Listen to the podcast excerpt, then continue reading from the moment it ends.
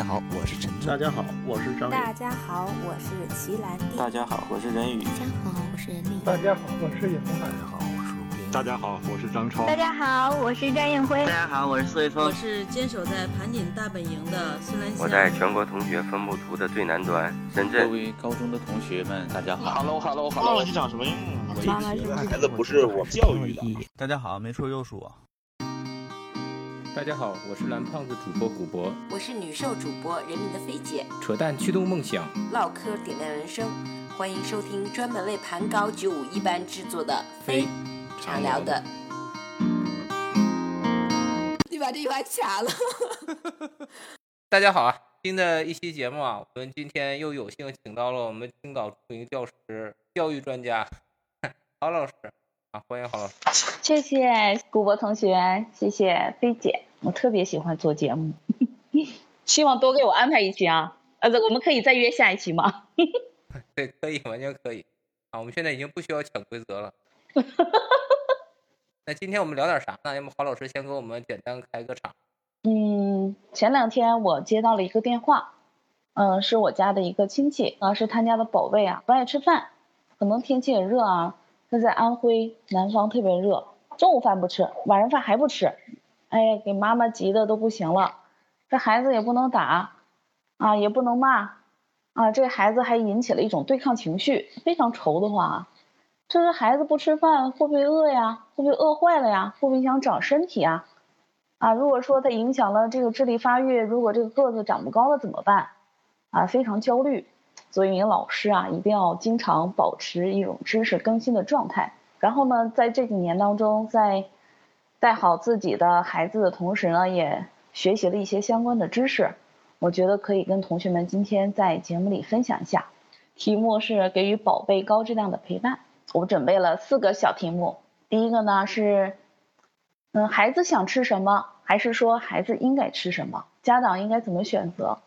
第二个呢是打造免疫力。结界的魔法，第三个呢是拥有清晰的世界啊，视力的视啊，让孩子看得更清楚。第四个呢是尊重孩子休息的权利。对，非常全面啊。其实应该让你做个自我介绍的，因为这么长这个时间了，我看上一期还是一两年前了吧？对，应该是二零二零年之前。嗯，能不能再自我介绍一下？就是郝老师是就职于哪个大学，教什么学科？好，我是郝杰，现在目前长期定居在青岛，青岛理工大学琴岛学院。那么在二零二二年的四月份，我们学校改制，啊，这个名称呢现在是叫啊青岛城市学院，啊，在工商管理学院任。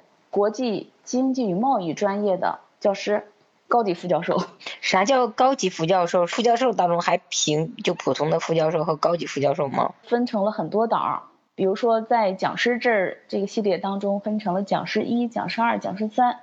然后呢，在副教授这个级别还分成了助教、副教授，然后呢，副教授和高级副教授。比如说我下一步再申请职称上的一个晋升的话，应该是教授。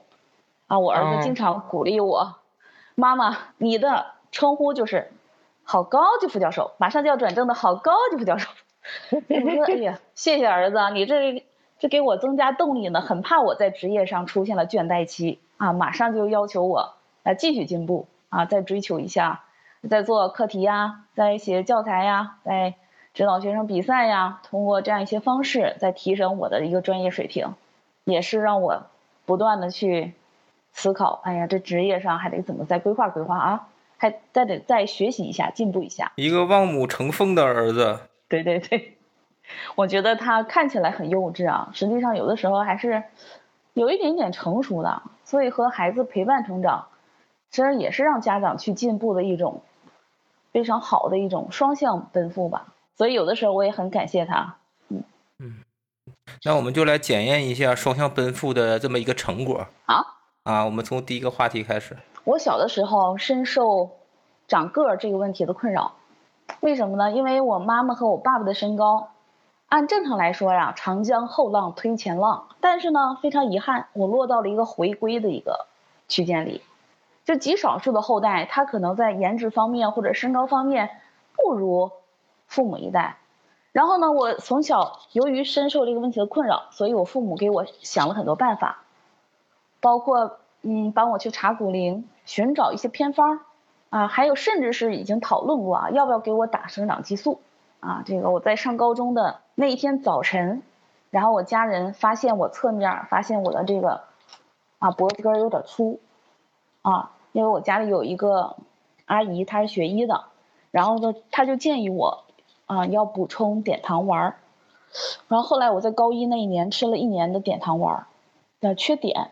那后来我们也我也去了解过啊，这个碘确实是影响幼小个体生长发育非常重要的一种元素。然后我当时就把就是我个子没有超过我妈妈和我爸爸的身高这个原因归结于是说我缺碘。后来呢，关于身高的问题，我又看了很多资料，是说遗传因素啊，其实只占到了三分之一左右，还有其他的一些原因是什么呢？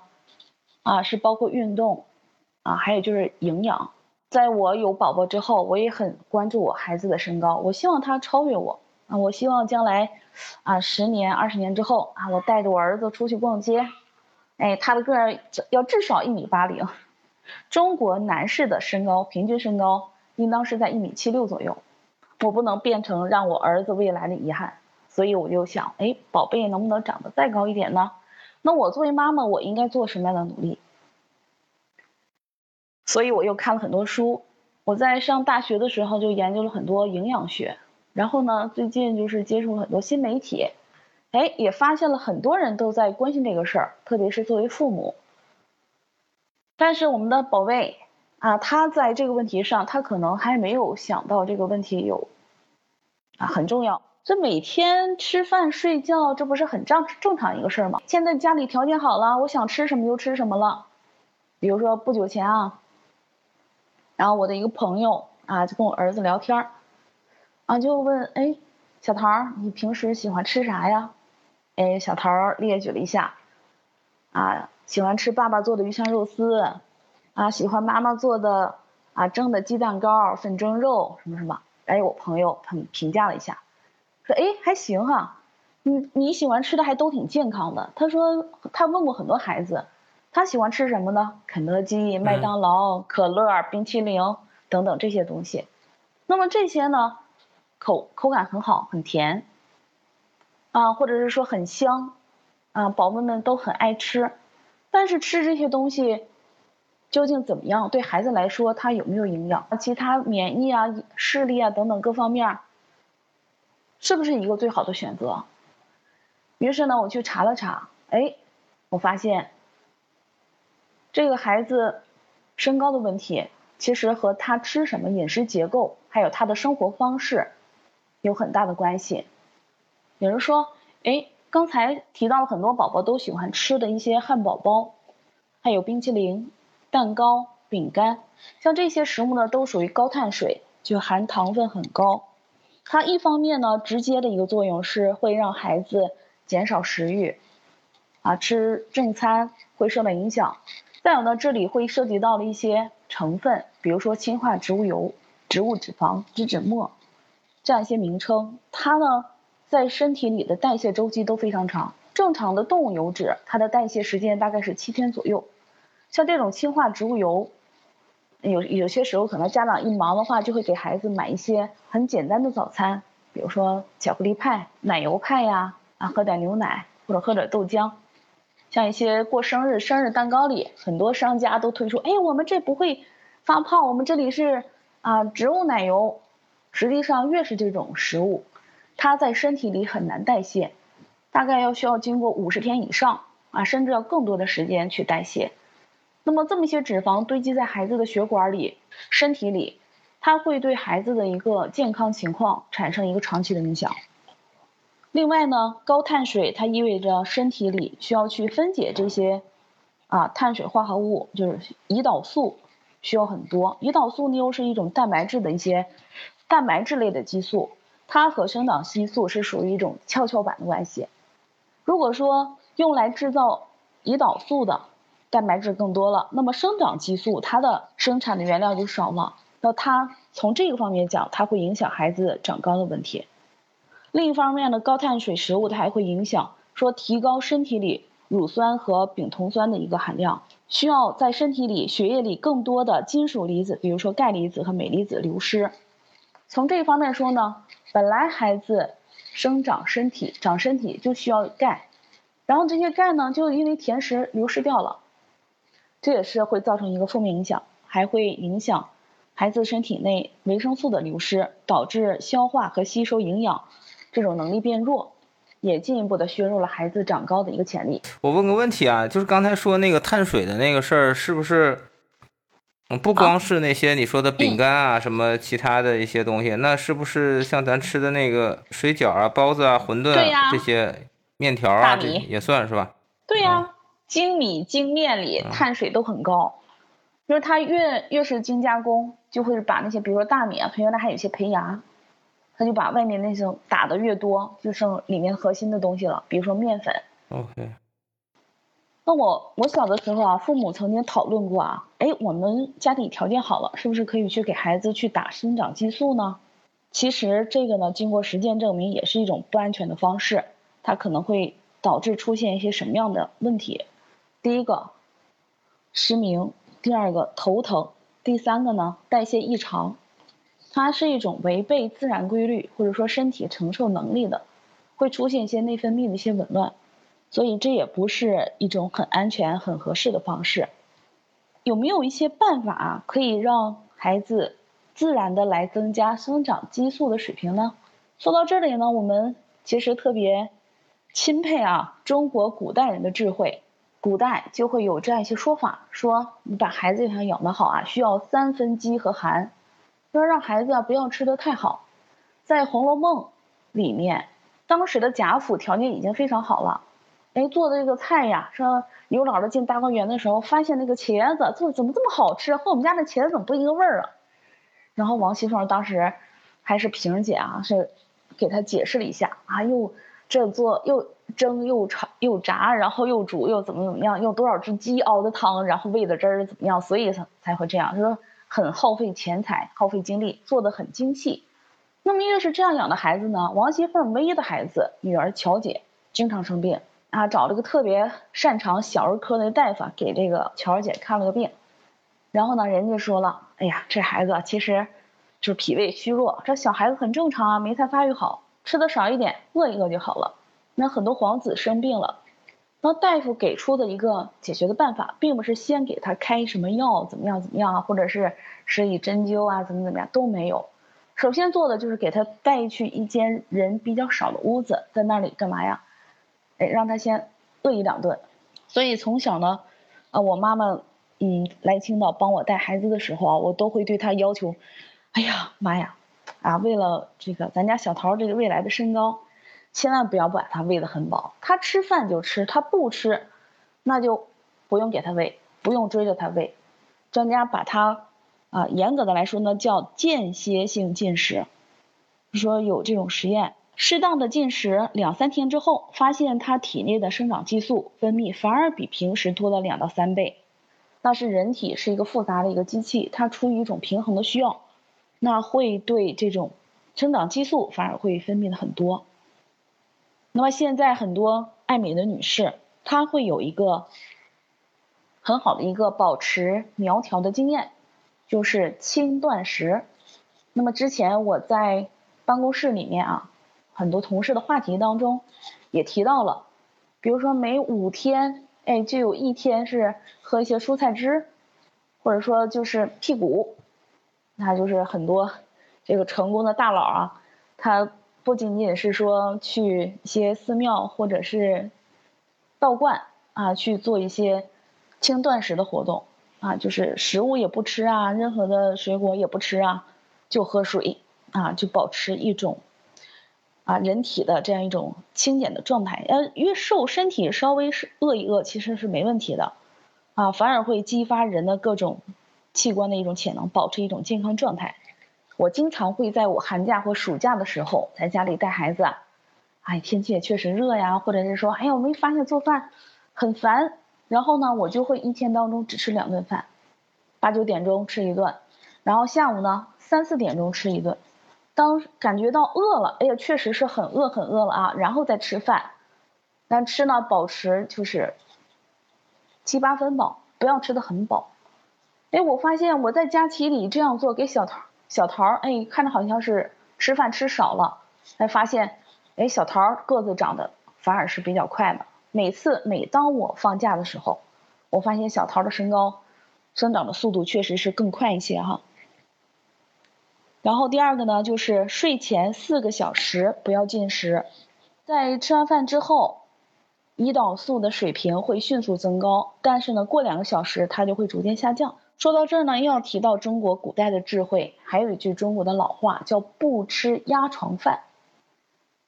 有的时候呢，现在家庭生活可能孩子白天也有很多的啊这个兴趣班儿啊，学英语、学美术、学体育。上篮球课、上英语课等等，活动的很晚，然后呢特别饿了，回来还要再吃一顿，吃完饭就睡了。像这样的饭呢就叫压床饭，其实对身体，特别是对于长个来说啊，绝对是不好的。胰岛素水平会比较高啊，它会减少生长激素的分泌。第三个建议就是减少糖分的摄入。那么这个糖分包括哪些？并不是说单纯的这样一个饮料哈，现在在含糖食物当中非常多啊，比如说面包、蛋糕啊，还有一些果汁，含糖水平比较高的。我有个表弟，他夏天的时候呢，食欲也不好，他就喜欢吃西瓜，就是可以不吃饭啊，可以就晚饭就吃一个西瓜了，他就觉得自己是减肥，但实际上西瓜当中它的糖分含量非常高。那他试行了一段时间啊，说晚饭啥也不吃就吃西瓜，他有没有减肥呢？不仅没有成功，好像身体有些虚弱了，就有一点轻度的水肿。没有蛋白质的话，就只吃西瓜，啥都不吃，那么它反而会引起蛋白质的缺乏，就是水肿。以前我们说寺庙，哎，看这和尚白胖白胖的啊，他就是只吃素食啊，啊，喝点粥，吃点咸菜黄豆，吃素啊，没吃肉，是不是怎么会变胖呢？实际上它是一种浮肿。缺少优质蛋白，人体所需要的蛋白有一共需要二十六种氨基酸，它包括动物源，还包括来自于植物性的氨基酸。大豆呢，它只能提供植物性的氨基酸，还有其他人体必需的氨基酸，大豆这个来源提供不了，所以说这样会导致人浮肿，这也会降低人体的免疫力。第四个建议，关于自然增加生长激素。是需要增加一定强度的体育运动。那么这样的体育运动，什么样的叫适当的强度的体育运动呢？哎，我看了那个介绍啊，他是一个健身的一个教练啊，他给出了一些建议。适当的运动会促进成长，但是过量的运动会抑制生长。两项非常有帮助的运动，一个是跳绳，还有呢就是打篮球。也就是保持对膝盖这个软骨，就是大腿和小腿之间连接处有一定的摩擦，这样的话可以减少它的骨沟线的闭合，避免过早的闭合。啊，当然我也还看了过一个资料哈，就是一个妈妈有点拔苗助长了，她要求她家的孩子每天要跳两千下跳绳，跳两千个，大概是一两个月左右。他的孩子就跟他说，跟妈妈说啊，妈妈我腿疼，然后呢就带他去医院看了看，然后大夫就说他产生了骨垢炎，说他这个运动量啊，实际上已经超出了他孩子的承受能力。之前呢，这个孩子啊，了解了下的过去一直没什么运动量，一直就是在学习啊，结果给孩子造成了一个身体上的损害。那我这个同事他为什么有发言权呢？是在身体能够承受的情况下来做，是渐进性的。比如说一开始每天跳一百个，然后呢过了一个星期每天再增加一百个，啊这样慢慢的过渡，啊这样是一种科学的运动方式。他本来是练那个打网球的，啊平时运动量也很大，所以说这点运动对他来说还是能够接受的哈。那么后来呢，他实际上的身高一米七四啊，比他预计的身高要又。长高了十公分，所以每次提到这个事儿啊，他都给我推荐。哎呀，让郝老师，郝老师让小桃啊每天跳绳，啊，这个真有效啊！那你看我，我就是例子。本来我预测骨龄我长一米六三，那我现在长了一米七四。而且专家建议呢，在这种高强度运动当中，啊，尽量的减少组间休息，像这样一个运动是比较合适的。他推荐了一些活动啊，比如说连续冲刺。这个我想可以，其实没有必要专门去带孩子说，哎呀，大热天的我们去跑跑跑，没有必要。我觉得可以完全是一种比较轻松放松的状态，比如说带孩子一起去公园早上晨跑。或者是周末、周六、周日带孩子去公园跑步，哎，来我们比一下，看谁跑得快。小孩子，特别是小男孩啊，是非常有好胜心的啊。然后在他跑赢的时候，我们可以稍微的鼓励他、称赞他，让他感觉到，哎，这种运动是一种很快乐的，是一种成就性的这种成功性的体验。这样的话，他也会非常愿意的去乐在其中啊，变成了一种很轻松、很愉快的方式，我觉得特别棒。第五个呢是要有足够的深度睡眠。说生长激素的分泌在人体当中是以脉冲的形式释放的，那它又分成了大脉冲和小脉冲。那么比较大的脉冲，有的生长激素分泌比较快的方式是在午夜前，午夜前大概是十一点，晚上十一点钟到十二点钟左右。所以很多学校在给家长开家长会的时候。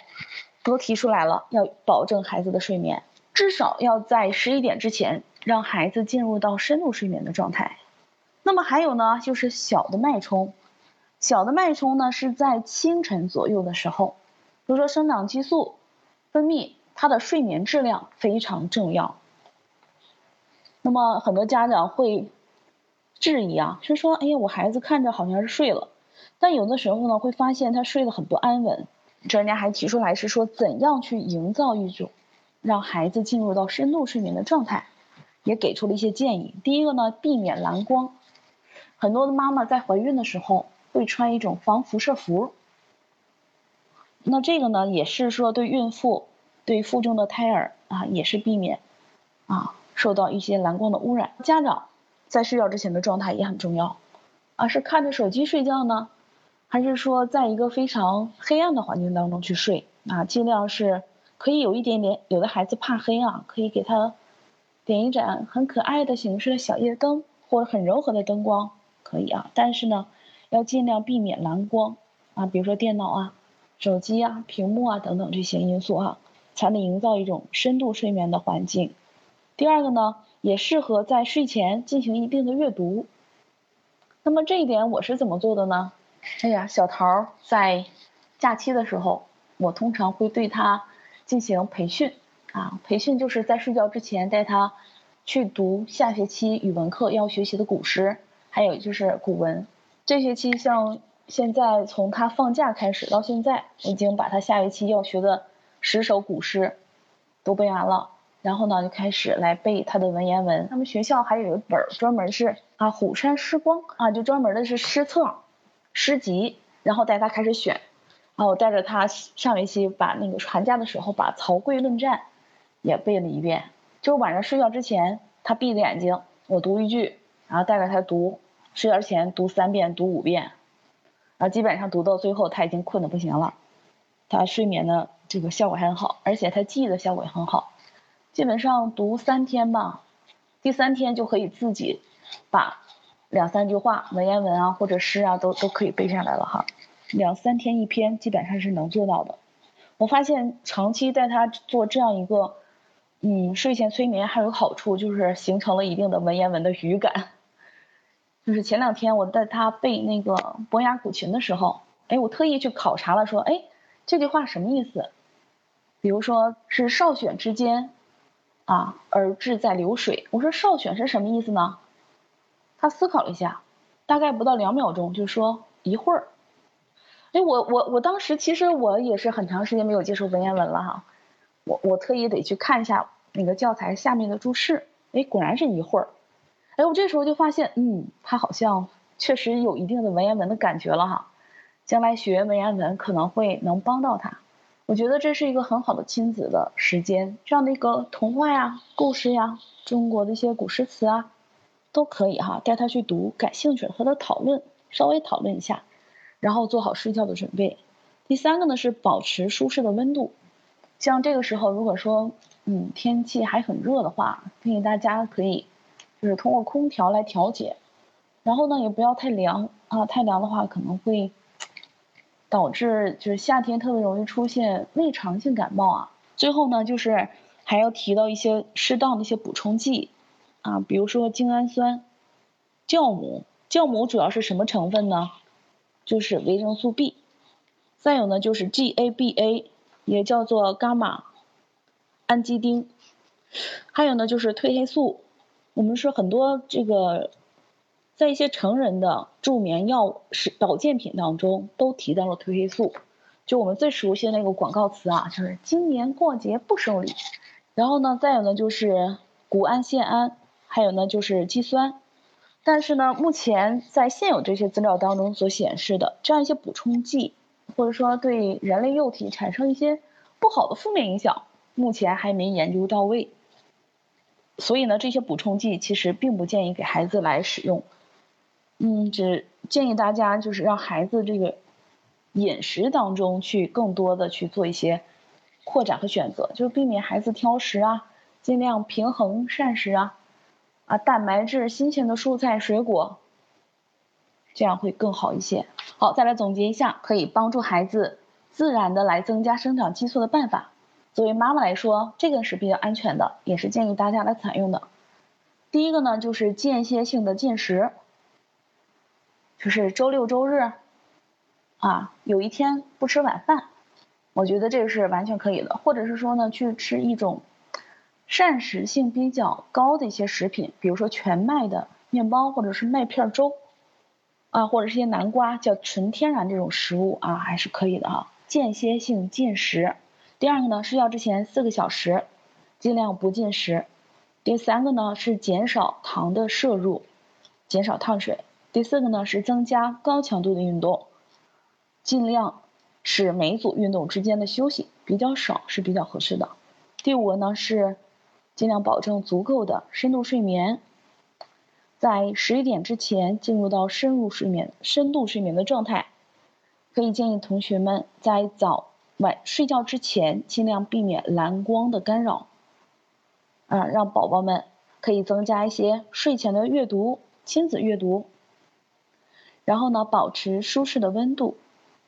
最后呢，是一些补充剂，那么这些补充剂最好还是对孩子来说稍微合适的。比较好啊，像我给小桃目前啊，只有是在什么样啊？我给他补钙，但是没有给他吃钙片。那么我看了一些资料说，在中国的饮食结构当中，其实钙的这个食品还是很多的啊。那只是说我们对钙的吸收有一些问题，特别是在冬天的时候，孩子啊晒太阳的时间比较少，早上背着书包上学去了，回来的时候呢，又又托管班啊，或者是说上兴趣班啊，回家也很晚了。那么适当一些补充剂，我给孩子补的是维生素 D 三，而且补钙呢，据说是在睡觉之前是补充是最好的。晚上的话，人体血液当中的血液当中的钙的浓度是最高的，而这个时候呢，只是说需要增加这个钙的吸收就可以了，这也相对来说会比较安全啊。睡觉之前喝一杯牛奶，然后吃一个维生素 D 三。那个啥，飞姐，我觉得郝老师讲的很精细啊。那但是我是想中间咱还能中间稍微适当的打断一下，要不听着像网课了，没有互动了。嗯嗯，好。我感觉跟郝老师相比，我感觉我在虐待孩子一样，我靠。你咋虐待你家孩子了？对我媳妇这些其实也提过，包括给他什么打篮球啊、跳绳啊。然后糖的东西尽量少让他吃那些你说的那些，但是他其实也吃啊，也间歇性也吃。但是像你这么精细系统的怎么总结六个方面结合起来，我反正我们做不到这点。我不知道菲姐怎么管大牛的。我也做不到，就是包括包括刚才夏浩老师讲的那个睡前讲故事或者文言文古诗什么的，我就觉得是我我先睡着。那大大牛哄你是吧？现在是等你睡着了，孩子再睡是吧？我就觉得我讲两下就我讲两下就我就我困的滴啷当的不行了。嗯，所以我都坐着给他讲，他躺着听。我给他躺着讲，我也睡着了。我我比他睡得快。我觉得郝老师说的几方面，我们反正听了就受益嘛。你只要在各个方面能做到匹配你们家的那个合理的节奏，就已经是挺受益了啊。这个确实很系统。哎，你这说的我都就就像我和菲姐这个年纪的，还有就通过饿能长个的可能吗？你干嘛捎带我呀？你要是觉得自己那啥，你就说你自己。我觉得我挺好啊，我对我个头没有任何的不满意啊。我拉拉个垫背的，从第二个话题开始，然后菲姐，咱有啥问题可以随时打断郝老师，是吧？嗯嗯，好。啊，开始你的魔法。免疫力结节的魔法，这都是来源于生活痛的总结。就是有一年夏天也是天热，啊，我在家开空调，然后小桃得肺炎了。每天他一睡觉的时候就嘶儿嘶儿，就气管那个声音，我就知道完了，那支气管炎发炎了。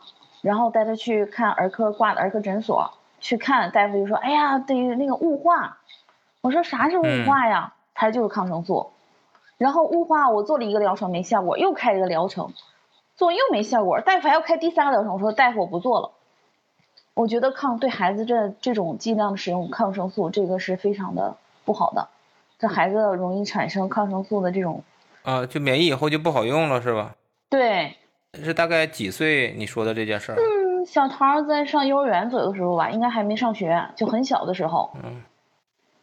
然后后来我了解啊，就是我身边的朋友很多的孩子，他都是会有这样的问题，就是着凉了，冬天或者夏天或者是春秋换季的时候，就容易气管炎之类的。就雾化很多，甚至有家长说买雾化机，然后呢让孩子不用去医院做，在家里做雾化。我现在。就是我在学习了一些关于孩子抵抗力的方面的一些知识和书籍之后啊，我再次肯定了我的这种做法，我坚决尽量给孩子少用抗生素，我要提高他自身的免疫力。然后怎么办？然后呢，就想到的是说，我要给孩子煮杂粮粥，带他去运动，带他去，就是通过足够的睡眠去保持愉快的心情。啊，就就把我家豆浆机充分的运用起来了，就是提前要泡各种豆子，就是买的越杂越好，什么什么红豆呀，啊黄豆呀，还有花生呀，还有枣啊，然后给他就是打杂粮粥，早上喝，中午喝，晚上喝，就吃吃完菜正常的吃完菜，吃完一些其他的杂粮，然后之后再给他喝一碗那个粥。啊，我给他买的面包，有的时候他饿了哈，我来不及，我做饭很慢，他来不及吃的话就会非常非常饿，很难受，然后就给他吃一片那个全麦面包，然后晚上给他炒点青菜或者给他再配一碗粥，哎，再加了一点哈，稍微加了一点什么呢？就是叫百合，就百合它是有这样一个清肺止咳的作用，喝了一段时间，哎，我发现小桃他的气管好了，然后又继续坚持呢，就是。我平时也工作也很忙，上班比较早，六点半就走了。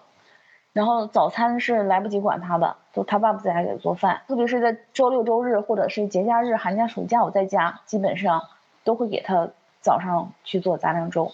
就是他一开始不爱喝，稍微有一点豆子的腥味儿，然后我会给他加一点冰糖或者加一点点蜂蜜，或者是增加一些那个大枣，就是新疆灰枣那个比例，它就会那个粥甜甜的，很好喝。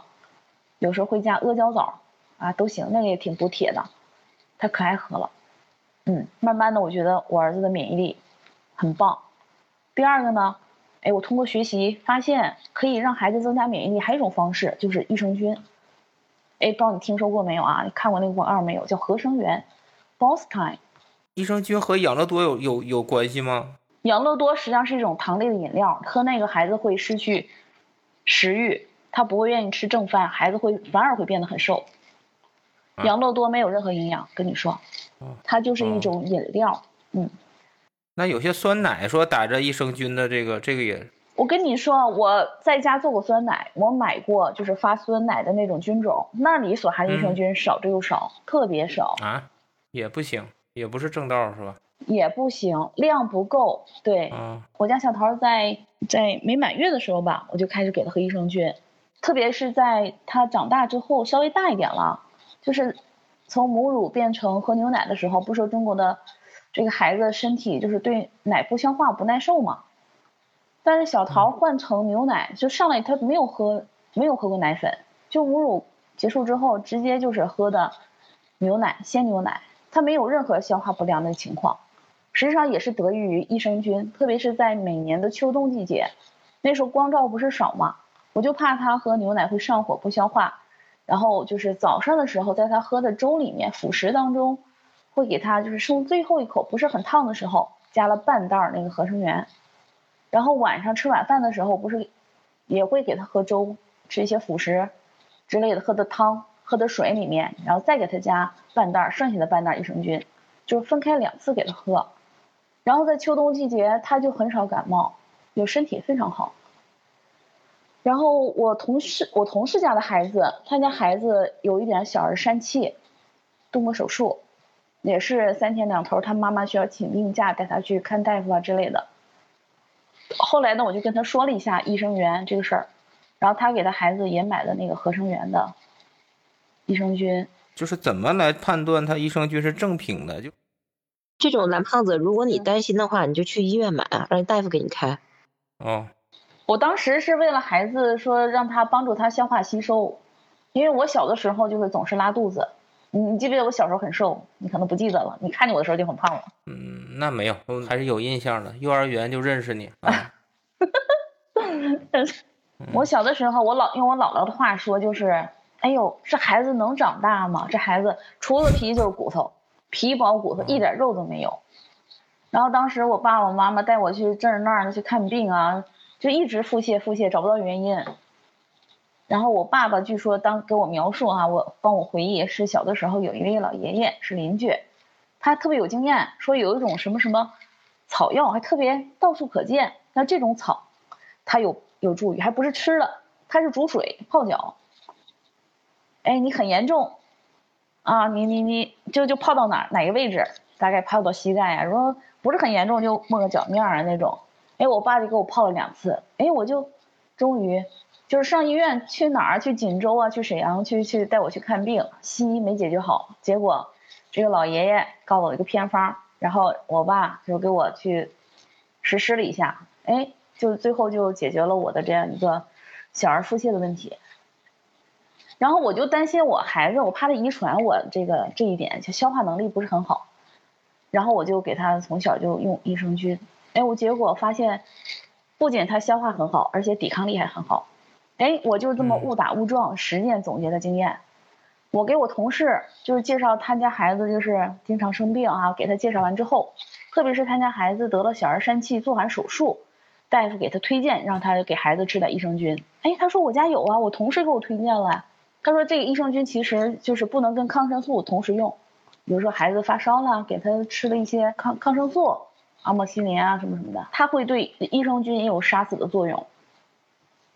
就说尽量跟抗生素是，嗯，不要同时。那小小桃这个频度是什么？是你从小就给他吃，是现在也坚持每天都有，还是说情况一周几次啊？是大概怎么一个频率？我一般是在网上打折的时候，比如说双十一或者是六幺八。”会囤一大堆，然后在秋冬季节，或者是说他感觉就是小桃还有个问题，他就是过敏，就是有的时候身上会痒，鼻子会痒，就痒的不行了，打喷嚏。然后我就会给他看他过敏的时候，就给他吃一些益生菌。再有就是秋冬的时候，秋冬日照少。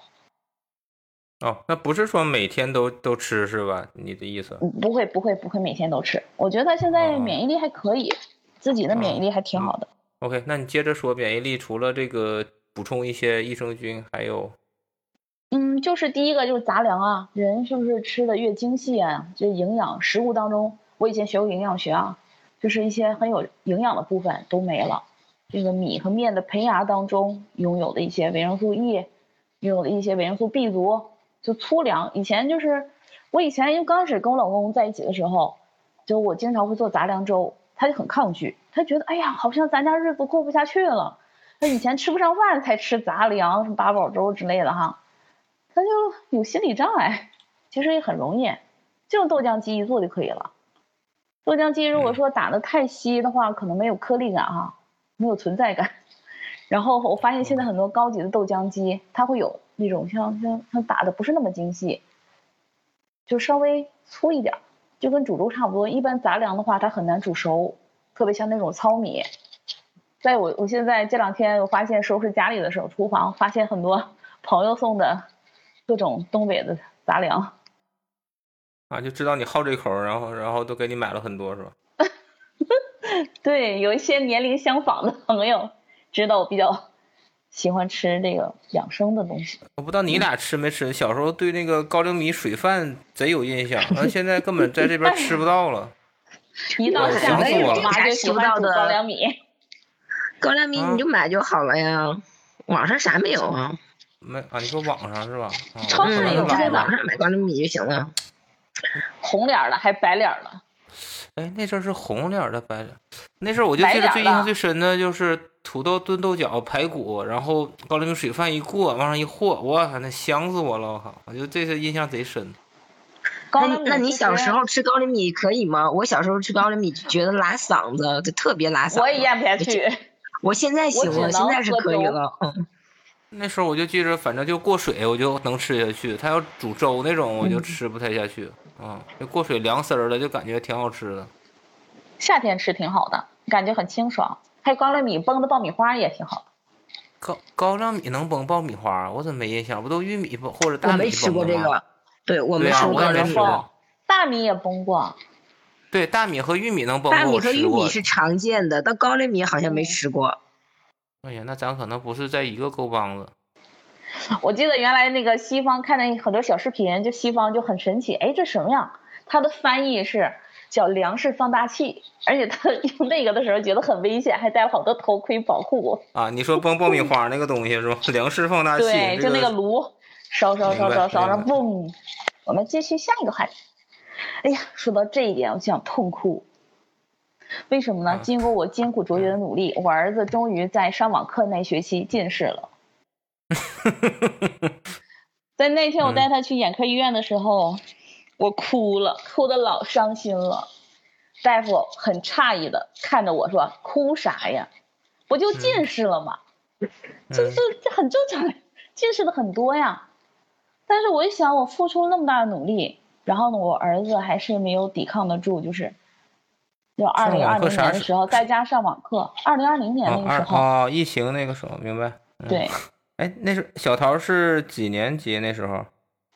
四年级吧。这次开家长会，老师也特意提了一下，就是在假期、寒假和暑假的时候，是孩子这种近视发展比较快的时候，他也提了一些建议，就是说孩子上课要提高他的课堂效率，首先眼睛要看得清，所以家长不要因为家长的疏忽，让孩子去走了弯路。啊，你说你家长没注意到孩子视力已经出现问题了，所以应当定期带孩子去检查一下视力。啊，他还列出了一些这个指标，参考指标。我觉得大家可以到网上去找一找，这个应该还是比较多的。说现在啊解决孩子的近视问题，但这是一个世界性难题，不仅我们解决不了，啊，像一些发达国家呀，日本啊、新加坡啊、美国呀、欧洲呀，他也解决不了。但是呢，目前来说。有两条路可以选，第一个戴近视眼镜、矫正镜，但是呢度数可能会逐年增加，它只能解决一时的问题，不能解决长期的问题和最终的问题。第二种方式，啊，现在美国又出了一种新的治疗技术，叫 OK 镜，叫硬膜塑形镜。嗯，我都戴过。啊，你都戴过呀？嗯，我十八岁上大大爷，哎，不十九岁上大二的时候戴的。你戴了多久？戴了一两年呢。不是啥啥叫 OK 镜？它就是跟眼眼镜片差不多大的，跟跟隐形眼镜差不多。你这么想，跟隐形眼镜差不多啊。它只不过晚上戴，晚上戴了之后白天不用戴了。对。啊，它不是用眼的时候戴，它是不用眼的时候戴啊。对。OK 镜就是晚上戴，白天摘。那它是啥原理呢？它就是把。通过负压，然后吸附在眼睛上、角膜上，然后他说眼膜，有的时候我儿子跟我说妈妈眼膜掉，角膜掉了，给我吓的。我说不可能，那人家角膜掉了还能看得见吗？然后后来我一查，角膜是可以修复的，它经常会掉脱落，它的再生能力很强。说那 OK 镜它是吸附在角膜上，把角膜塑形了，就是恢复它，强制它恢复到正常没有近视，或者是近视程度比较低的状态。嗯，哦，现在给你按摩了一下，嗯。对对对，就按摩一晚上。嗯。那早上刚摘下来的时候，还有我儿子会发现，哎呀，好清晰啊，好清楚啊。但是过了中午、下午，哎呀，完了，又回去了。其实它只是一个暂缓，让近视发展的慢一点。然后我跟小桃的爸爸商量了一下，说，哎呀，看将来说能不能到他眼睛发育到比较定成熟定型的时候啊。通过现在那种现代技术，飞秒是吧？有全飞秒和半飞秒，然后给他眼睛治一下，享受清晰的世界。是怎么是做手术吗？你说的什么飞秒？是啊，对啊，就是做手术，就激光，大概五分钟左右，在角膜上拉一圈儿。那你怎么就很很难接受孩子戴眼镜这个事实是吗？对呀，咱不都戴吗？对呀，咱们其实有一大半儿 应该都戴眼镜。怎么说呢？我小的时候童年阴影吧，第一个呢就是个子太矮了，没有超过我父母，那这是我一个第一大阴影。第二大阴影就是眼睛不好。你还记得我上小学的时候戴眼镜吗？就我小学一年级的时候考试，然后就是看写着写着就哭了，老师问为啥呀？我说我看不清字了。看不清。然后我妈妈带我去医院检查，我是弱视。嗯，当时我妈妈也不肯放弃啊，就怕医院误诊啊，然后又带我上锦州大城市啊，盘锦、锦州、沈阳，啊，北京都去了看了啊，结结论是一致的，就是弱视。然后我当时弱视最重的时候是戴六百度的眼镜，所以我对眼睛是非常看重的。找我老公的时候，就先了解他的健康状况，了解他眼睛多少度。明白。他通过了我的指标。我老公现在眼睛也挺好的，我是从遗传方面去防止这个眼睛疾病的这样这样一种角度去去出发，然后呢，没想到我这么重视孩子的眼睛，结果孩子还是近视了。当然后来我也让自己没没有必要这过度反应哈，因为现在近视的人很多。尤其是疫情，还有当前的这种学习环境，很多都离开离不开电子设备，就更加重了我们这个预防近视的这个困难。嗯，是啊，所以说只能去帮助他。哎，那那飞姐，你当时戴了两年，你是当时是为啥决定戴，为啥决定不戴的？戴完，其实它并不能够永久的让你那什么。对，就是不会让你眼睛变变回来。然后你每天晚上都要戴，你是觉得麻烦是吧？那个就跟戴隐形眼镜似的，那样其实我还不如戴隐形眼镜不就得了吗？但我后来想想算了，就就不那么麻烦了。那隐形眼镜不是按照郝老师说原理是它可能会度数越来越深吗？就是你 OK 镜相当于不不恶化你吗？是不是？并并没觉得。哦。其实吧，我听说稍微有一点近视的度数还是挺好的。像我们现在年纪，可能眼睛有点慢慢花眼了哈，眼老花了。哎，并没有，并没有。郝老师，郝老师不要听，我现 在我现在又就是我又单纯了。不是，我现在就是既近视又又老花。是吗？他们说近视之后到年纪大了就看的反而清楚了呢。没有，我现在就是就是。我现在状况是，如果太近，我都看不清，我我还得把眼镜，我还得把眼镜摘下来，用我的裸眼来看。特地去医院看了一下，然后那个大夫说你这个岁数老，嗯，大夫说你这个岁数老花，老花是正常的呀。他说没事，你现在度数还不深，但你度数深了之后，就你再配一副眼眼镜，那眼镜既能既可以近视，也可以老花，可高级了呢。现在怎么？哇塞，那整半天这跟郝老师镜还是凸透镜？不知道，反正现在老高级了，就一个眼镜里面都可以，就跟你既 既近视又老花，双份儿了。不，那我刚我跟郝老师本来一一直是一样的理解，我以为这个近视和远视是互斥的。近视的，就是可以解决老年老花。看来，看来你们两个都还没有，你们两个都还挺年轻，都没有老花这个问题，就我现在眼睛出现老花的问题了，是吗？不行不行，现在看手机时间长了，眼睛也花啊。啊，那整半天，那这是仅次于吃耳屎变哑巴的那个谣言是吧？谣言，我不知道，我不知道别人啊，反正在我身上是这个状况。哎呀，当时我多么的雄心壮志啊，就希望我带的孩子，啊，我儿子眼睛不要近视。寒假暑假，我不给他报学习班，我要带他出去到户外活动去。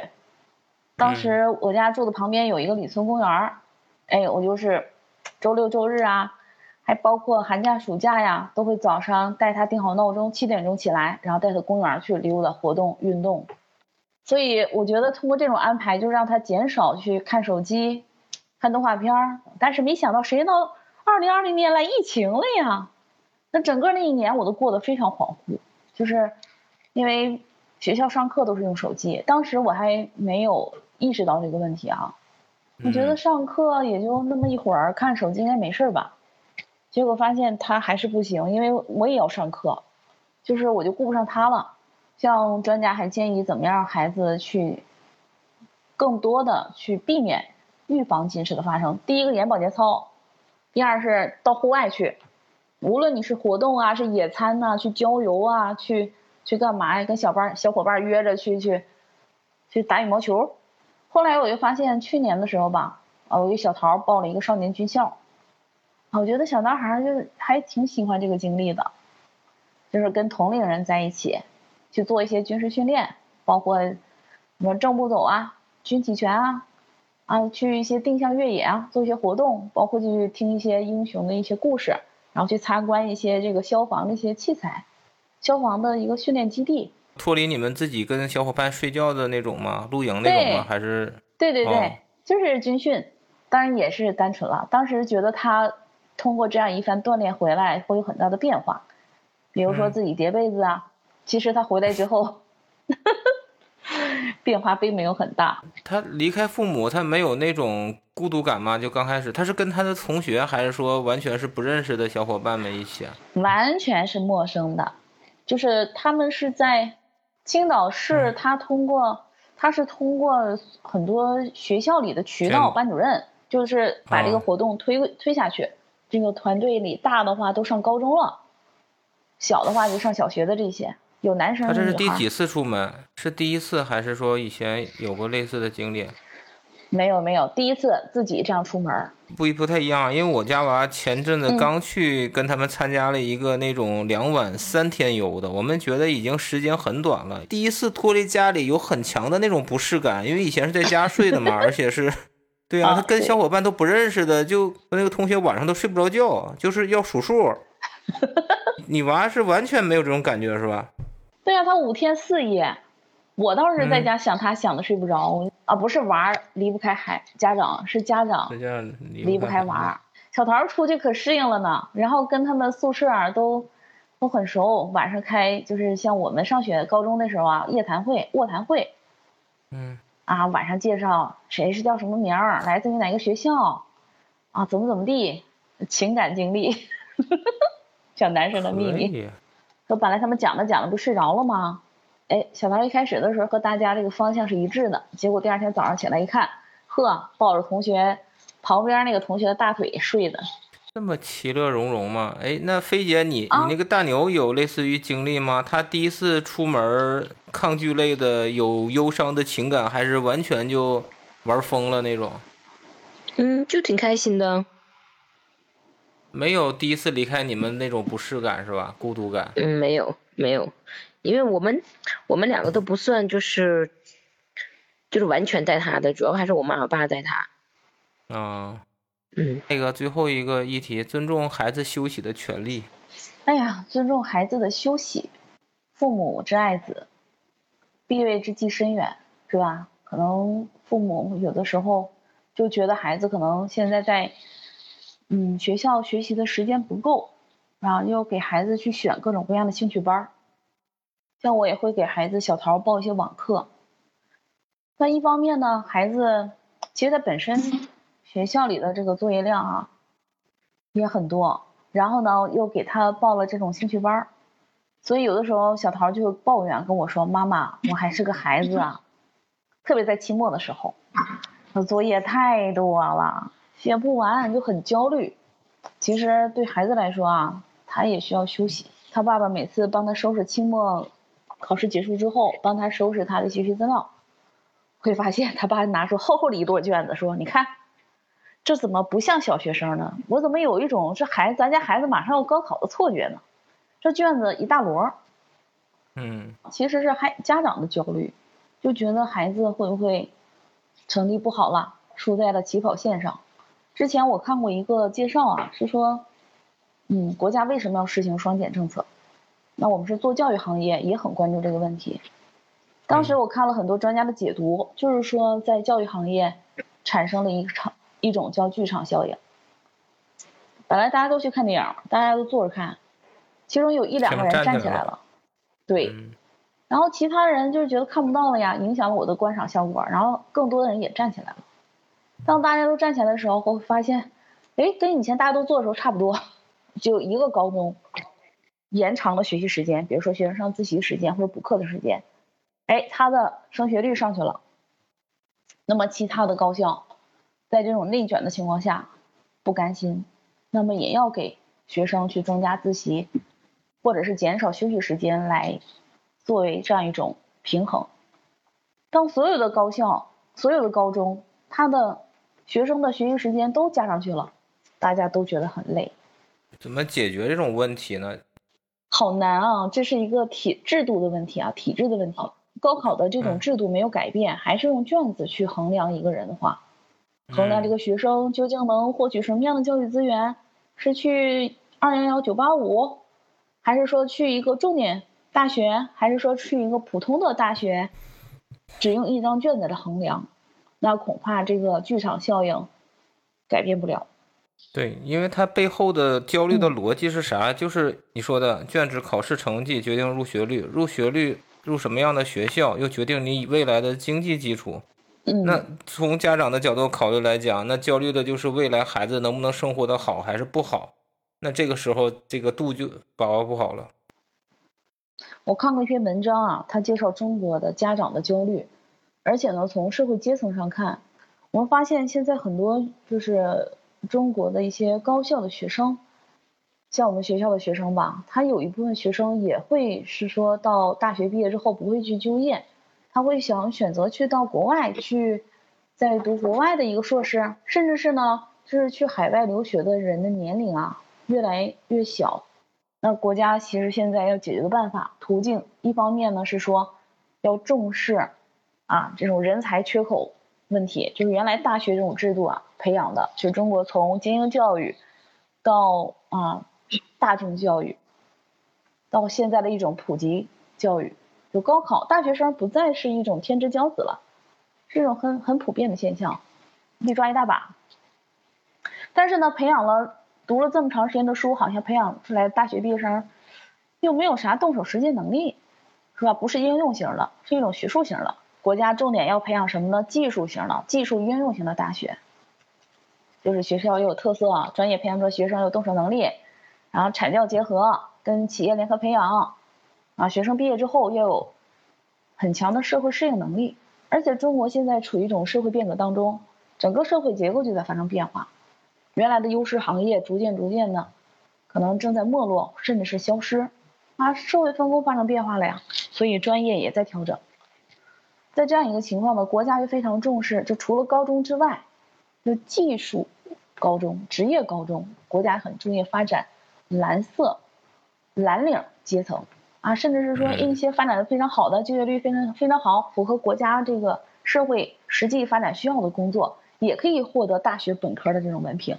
这都是一种国家在制度上的一种适应性的调整，或者供给侧改革吧。不仅是制造行业的领域，还包括在教育行业，也是在这种适应性的调整。相信会慢慢的、逐渐的越来越。好，但是每个时代反正有每个时代的挑战。中国有人口这么多，你不是面临升学压力，你就会有其他的压力。我觉得作为父母来讲，就是咱们尽可能的给孩子们创造更好的生长和这些提供更可能多的机会。但是，呃，这个度就是这个心态，实际上是，呃，我觉得可能一辈子学习的东西就是你。就不能过犹不及，像你刚才说的跳绳的那个呃例子，家长对，又不能摆烂的放弃，是吧？像反正就无所谓了，也不管，那也不对，那也对孩子也不负责。哎关键还是个度吧。确实，我们还是在一个终身学习的时代，我们也不能像过去的家长一样，就专制的、封建式的对孩子是一种命令啊，或者说是一种居高临下的这种态度。有的时候呢，我们要尊重孩子的一个特点，因为每个孩子都是非常独特的，他都有自己一个天赋和内在很擅长的东西。家长应当是作为一种平等的状态，也要尊重孩子，去发掘他的潜力。说咱孩子有什么样特点？有可能他是这种遗传性的，有可能是他自己在内部的不断的去撞破他的牢笼，去发现自己，他也要自我肯定的过程。可能在青春期的时候，可未来我们的孩子逐渐长大了哈，他会有一个叛逆的阶段，他本身也很痛苦，他找不到方向。那么我们作为家长呢，就给他要做一个朋友，还要做伯乐，去不断的帮助他去发现他的潜力，去寻找到他最适合的一条路。其实这个社会无论怎么变，它还是都是需要人的，对吧？需要各种各样的多元化的这样的不同的人。有些人呢体格特别好，可以去发展体育的特长啊；有些人呢智力比较高。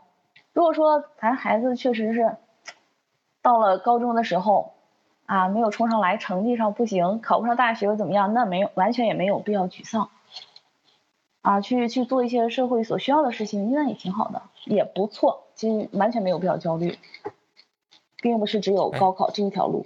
嗯，那我提个问题啊，咱抛开当前的这种呃环境压力啊，假如未来确实是能达到你说的这种，就是。呃，千行百业各有所长，也大家也没有那么多的焦虑了。那你心目中的小桃，你觉得以你现在对他的了解，嗯，二十年后他会是一个什么样的人？你你觉得能想象一下吗？第一个，他是一个正直的人；第二个，他是一个善良的人。那在从事什么行业呢？他从小比较感兴趣的。他从小到大，我问他第一个问题，第一次问他你将来想做什么的时候，他的回答是说厨师。然后呢，第二个他小的时候抓周的时候，他抓的是一支笔。嗯，作家。难道他跟我一个爱好，喜欢笔？他有可能是成为一个作家。我特别喜欢幻想，胡思乱想。然后后来呢，他突然之间喜欢看那个《盗墓笔记》。嗯。我说好啊，考古也很好呀，有什么样价值？底下中国的。底下埋藏了多少朝代的宝贝？我们不能让外国人去破坏了，或者是盗墓贼挖走了，我们要给国家做保护，也挺好的呀。然后最近一次问他，我说你将来想干啥呀？他说少年要立志哈。然后他就说我想当牙医。他说哎呀妈妈，我这个牙呀，怎么就就蛀的这么黑呢？好多他掉下来那个乳牙，看他看到那个虫洞会比较直观，都黑了。他就想，嗯，当牙医是不是能够把解决很多人这个牙疼的问题。我觉得他如果能一个人做两份职业，他做好一个牙医，然后其他时间再做一个好厨子，这两边就自洽了。一般这个，哎，你别说，小桃还确实是有点当好厨子的这个潜力啊。因为我家包饺子嘛，今天他爸还说了，哎呀，你和的面太硬了，让小桃去。他是从小他姥姥带他，我妈妈在我家带他的时候啊，就把他放在。那个婴儿的餐桌椅上，餐椅上，我以为放到面盆里呢。没有没有没有，他是看他姥姥和。我妈妈有时候是蒸蒸花卷啊，有的时候是蒸饺子，我妈包饺子都蒸的，他就学会了。然后有一次我跟小桃自己，我们俩在家的时候，我们生气打架，然后我就一生气，我说本来要带他包饺子，我说这么费劲，你还气我，我就不给你做了。哎，人家也不哄我，就默默作声，就关着门就走了。过一会儿跟我说：“妈妈，我面和好了，来你包吧。”哎，我觉得不可思议，我就去了。我一看，哎，别说和的真不错，因为我不会和面，说实话。飞姐，那个大大牛，你有没有想象过，大牛和小桃是不是是不是年纪差不多呀？现在比他大个两三岁吧，他们六年级嘛，我们开学六年吧，我们开学初二。嗯，大两岁。嗯。你有没有想象过大牛未来二十年后的是一个什么样的小伙子，在哪个行业上发光发热呢？他自己喜欢、感兴趣，且能赚钱、能养活他自己就行了。那个大家讲的时候，我突然看到一个啥，就是咱上一次做节目是二零二零年的三月份，是第七十七期节目。然后这期要录完以后，正好是一百零七期，就是差了三十期，三十期横跨了 两年多。然后给给给两位有个不情之请，看能不能满足啊？因为上次录节目的时候，彩蛋是放的大牛弹的那个，是不是那个毕业生的那个？我有点忘了。在嘴边想不起来了。行，然后小桃唱的是我笑起来真好看，是吧？对，笑起来真好看。能不能这次在两年后啊，再给我个彩蛋啊？我们我们已经进入了青春叛逆期了，让干啥不干？不干了。我们，不干。哎呀，这咋整？那小桃可以吧？整一个。小桃可以，没问题。今天反正我的这个收获是挺大，然后郝老师跟我们从四个方面啊做了关于孩子怎么高质量陪伴的一个呃小讲座啊，我们进行了友好亲切的互动。还很受益啊！希望下一次看看郝老师，看看有没有什么话题我们可以再深入展开的啊！以你的这个学习能力，这个应该不缺少话题吧？我有课题正在做，是文化养老问题，下次咱们谈谈养老。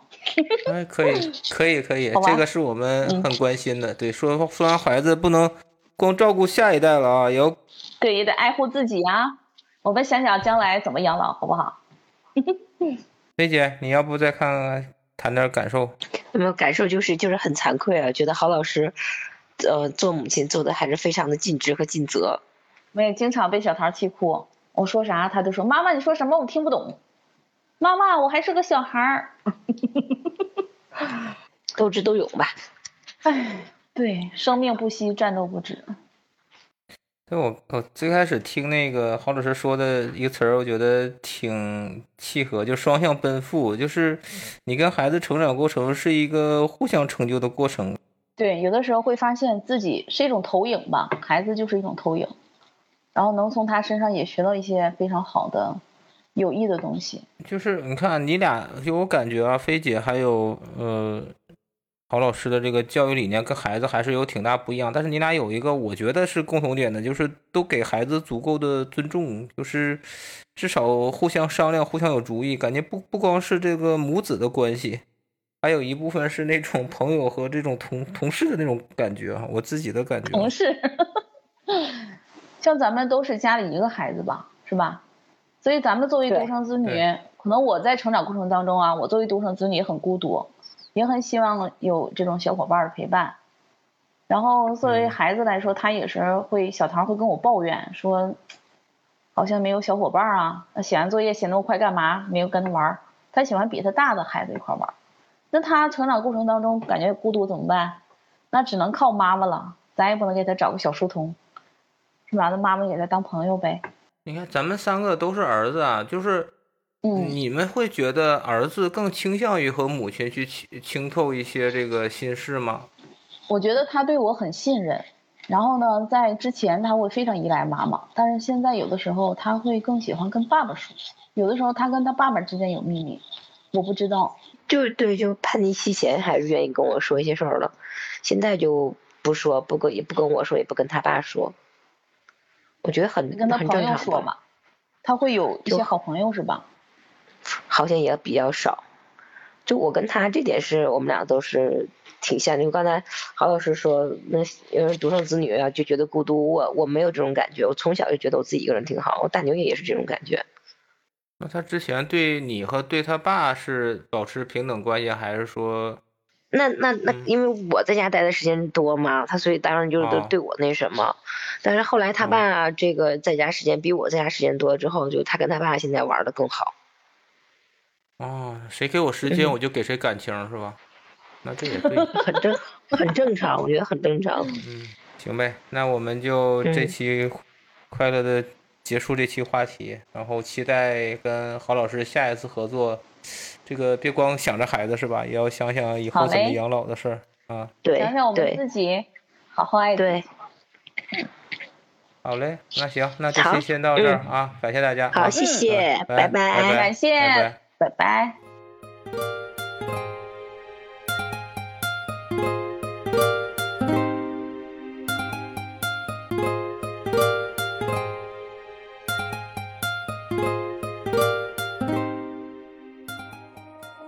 是勇敢的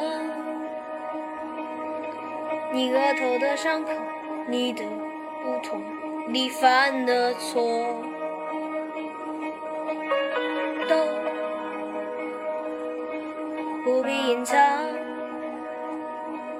你破旧的温柔，你的面具，你的自我。